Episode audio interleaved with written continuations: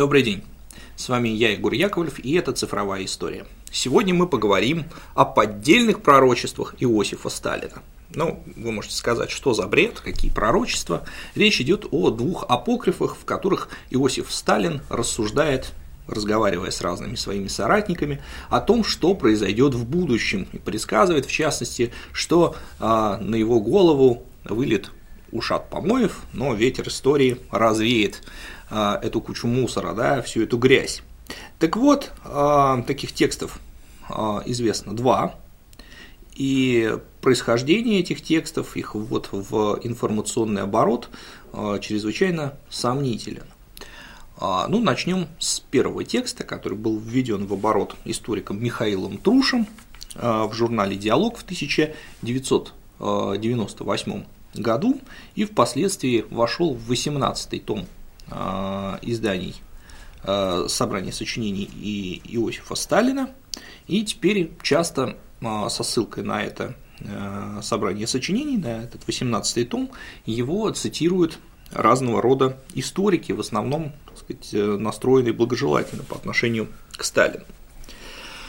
Речь здесь идет о монологе Сталина, который услышала и записала Александра Михайловна Калантай, Э, известная деятельница революционного движения, первая в истории женщина-министр, в первом совнаркоме она занимала пост наркома государственного презрения, а в годы э, перед Второй мировой войной и, собственно, в годы Второй мировой войны была послом Советского Союза в Швеции и сыграла очень большую роль в том, чтобы Швеция сохранила свой нейтральный статус. Действительно, а, в ноябре 1939 года она э, посетила Советский Союз для консультаций со своим непосредственным начальником, наркомом иностранных дел Вячеславом Михайловичем Молотовым. Если верить публикации историка Михаила Труша, э, сделанной в 1998 году в журнале «Диалог» и основанной на извлечениях из э, дневника Александра Михайловны, который хранится в архиве Министерства иностранных дел, то после встречи с Молотовым произошла также встреча Александры Михайловны и с э, товарищем Сталиным. У Труша в публикации об этом рассказано так. Прошло несколько суетливых дней, якобы пишет Александр Калантай. Я решила почти все свои дела и уже собиралась уезжать. Вдруг раздался телефонный звонок. Товарищ Александра Михайловна Калантай? Да, я вас слушаю. Вас приглашает товарищ Сталин. Могли бы вы встретиться? И какое время вас бы устроило? Я ответила, что в любую минуту, как это угодно товарищу Сталину. Какое-то время наступило молчание. Видимо, секретарь докладывал Сталину. А сейчас можете? Конечно, могу. Через 7 минут машина будет у главного подъезда гостиницы «Москва». До свидания, Александра Михайловна. Я вновь в кабинете Сталина в Кремле. Сталин встал из-за своего рабочего стола мне навстречу и, улыбаясь, долго тряс мою руку, спросил о здоровье и предложил присесть. Внешне Сталин выглядел усталым, озабоченным, но спокойным, уверенным, хотя чувствовалось, какая глыба тяжести на нем лежит. Это с особой силой я почувствовал, когда Сталин стал прохаживаться вдоль длинного стола взад и вперед. Его голова как будто втянулась в плечи под громадою дел. И тут же Сталин спросил, как идут дела у вас и ваших скандинавских нейтралов? Пока я собиралась кратко и емко ответить, Сталин заговорил о переговорах с финской делегацией в Москве, о том, что шестимесячные переговоры ни к чему не привели. Финская делегация в середине ноября уехала из Москвы и больше не вернулась с новыми директивами, как обещала. Договор, который должен был обеспечить мир и мирное соседство между СССР и Финляндией, остался неподписанным. Сталин был обеспокоен, но никакой тревоги не ощущалось. В основном разговор велся вокруг обстановки, сложившейся в Финляндии.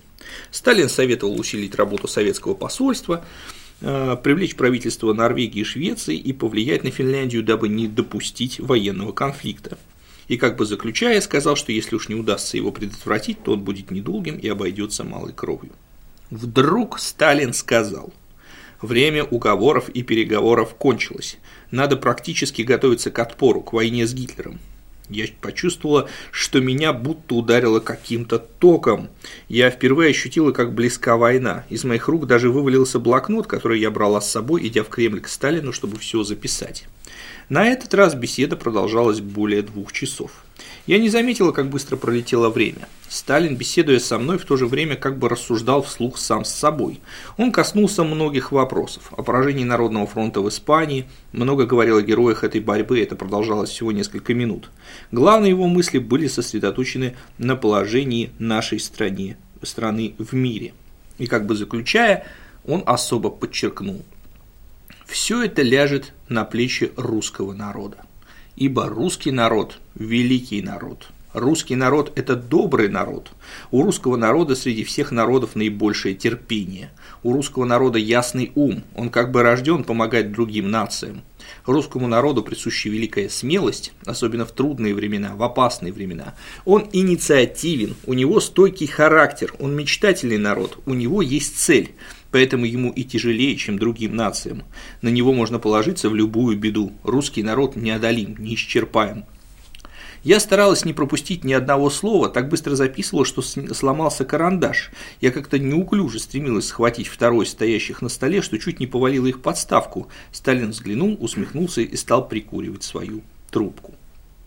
Размышляя о роли личности в истории, о прошлом и будущем, Сталин коснулся многих имен, от Македонского до Наполеона. Я старалась не пропустить, в каком порядке он стал перечислять русские имена. Начал с киевских князей. Затем перечислил Александра Невского, Дмитрия Донского, Ивана Калиту, Ивана Грозного, Петра I, Александра Суворова, Михаила Кутузова. Закончил Марксом и Лениным. Я тут вклинилась, хотела сказать о роли Сталина в истории, но сказала только «Ваше имя будет вписано». Сталин поднял руку и остановил меня. Я стушевалась. Сталин продолжал. Многие дела нашей партии и народа будут извращены и оплеваны, прежде всего за рубежом, да и в нашей стране тоже. Сионизм, рвущийся к мировому господству, будет жестоко мстить нам за наши успехи и достижения – он все еще рассматривает Россию как варварскую страну, как сырьевой придаток. И мое имя тоже будет оболгано, оклеветано. Мне припишут множество злодеяний. Мировой сионизм всеми силами будет стремиться уничтожить наш союз, чтобы Россия больше никогда не могла подняться. Сила СССР в дружбе народов. Острие борьбы будет направлено прежде всего на разрыв этой дружбы, на отрыв окраин от России. Здесь, надо признаться, мы еще не все сделали. Здесь еще большое поле работы. С особой силой поднимет голову национализм. Он на какое-то время придавит интернационализм и патриотизм, но только на какое-то время. Возникнут национальные группы внутри наций и конфликты, появится много вождей пигмеев, предателей внутри своих наций. Целом, будущем развитие пойдет более сложными и даже бешеными путями, повороты будут предельно круты, крутыми – Дело идет к тому, что особенно взбудоражится Восток, возникнут острые противоречия с Западом, и все же, как бы ни развивались события, но пройдет время, и взоры новых поколений будут обращены к делам и победам нашего социалистического Отечества. Год за годом будут приходить новые поколения. Они вновь поднимут знамя своих отцов и дедов и отдадут нам должное сполна. Свое будущее они будут строить на нашем прошлом. Далее Калантай пишет – эта беседа произвела на меня неизгладимое впечатление. Я по-другому взглянула на окружающий меня мир. Я к ней обращалась мысленно много-много раз уже в годы войны и после нее, и перечитывала неоднократно, и все время находила что-то новое, какой-то поворот, какую-то новую грань. И сейчас, как наяву, вижу кабинет Сталина в Кремле. В нем длинный стол и Сталина. Уходя из кабинета, меня охватила какая-то грусть. Прощаясь, Иосиф Виссарионович сказал «Крепитесь, наступают не за горами тяжелые времена. Их надо преодолеть». И немного помолчав, сказал «Преодолеем, обязательно преодолеем. Берегите себя, крепите здоровье, закаляйтесь в борьбе». Выйдя из Кремля, я не пошла, а просто побежала, не замечая никого, повторяя, чтобы не забыть сказанное Сталину. Войдя в дом, я тут же вытащила блокнот со своими заметками, схватила бумагу и стала записывать взглянула на часы. Была уже глубокая ночь, часы показывали без десяти минут два. Ну, вот такая вот речь якобы была записана Александрой Михайловной Калантай по итогам встречи со Сталином в ноябре 1939 года. Но уже даже беглый взгляд на эту речь вызывает ряд вопросов. Во-первых, все замечания относительно мудрости и терпения русского народа – это прямые ставки из знаменитой речи Сталина, произнесенной уже в 1945 году а, после Великой Победы. Конечно, можно было бы предположить, что Сталин так думал еще в 1939-м, а в 1945 году просто э, выразил свои мысли публично, а не вот только одной Александре Михайловне. Но другие факты не оставляют сомнений в том, что данный текст носит именно апокрифический, то есть выдуманный характер. Какие же они?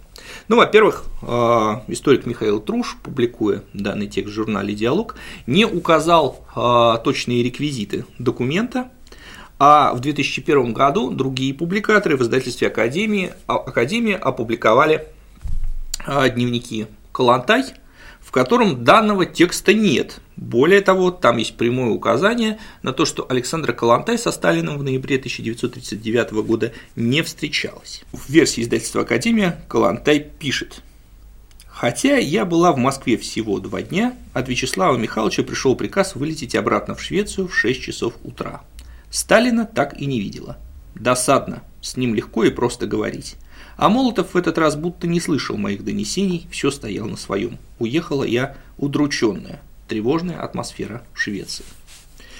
И действительно, если мы обратимся к такому источнику, как э, журнал встреч Сталина с посетителями в Кремле, то мы увидим, что посол СССР в Швеции Александр Михайловна Калантай – не бывало на приеме у Сталина в ноябре 1939 года.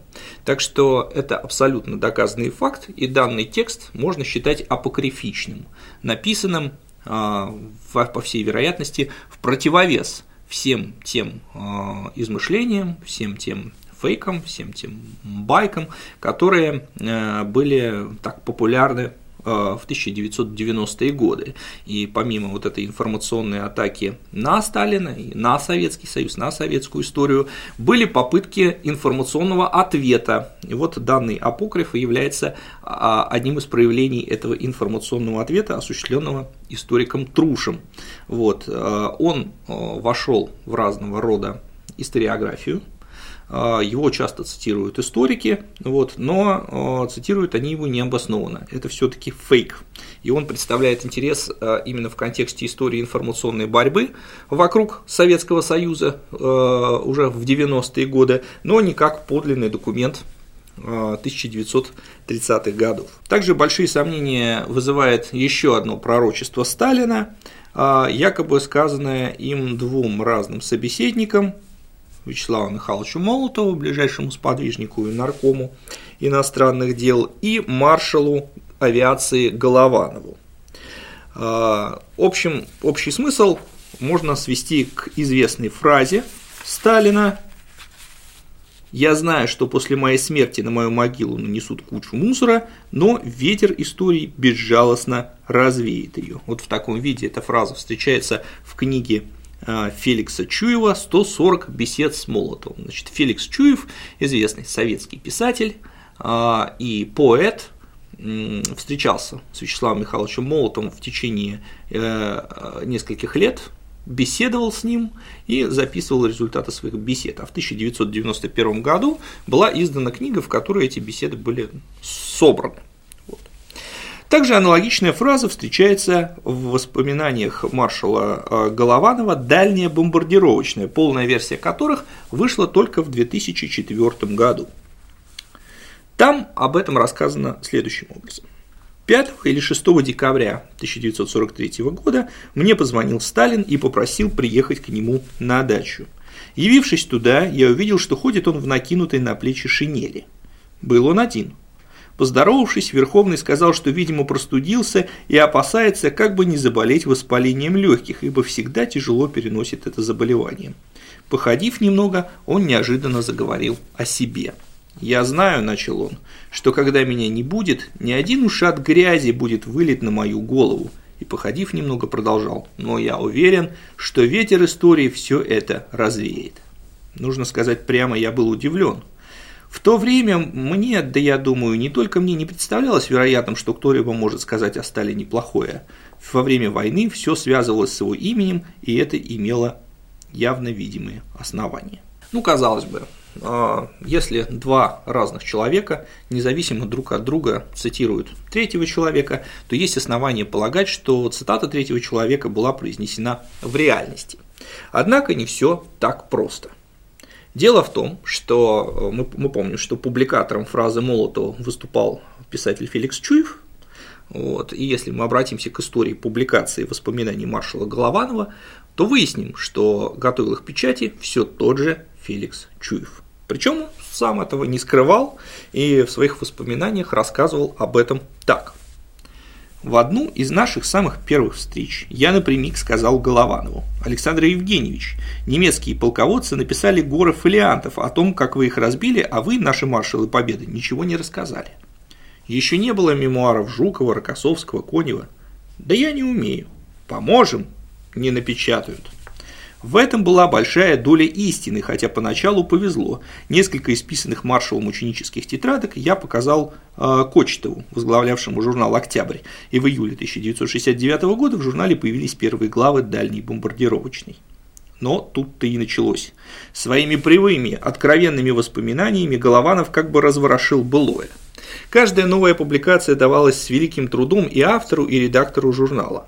Было, конечно, немало сторонников и союзников, однако было много и высоких недругов, некоторые из них потом стали перестройщиками. Мемуары Голованова появлялись в октябре с большими перерывами еще четыре раза, последний отрывок в июле 1972 года. Были они набраны отдельной книгой в издательстве «Советская Россия», но почему-то злому умыслу ее рассыпали. Я помогал маршалу, редактировал рукопись, добывал нужные материалы, но все впустую, не угоден-с. Книга вышла в военноиздателе в 1997 году, весьма сокращенная, мизерным тиражом.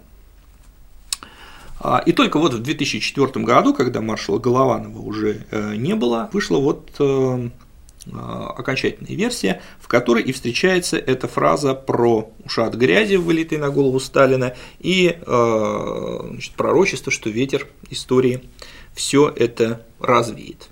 Но есть основания полагать, что э, эта фраза была придумана Феликсом Чуевым.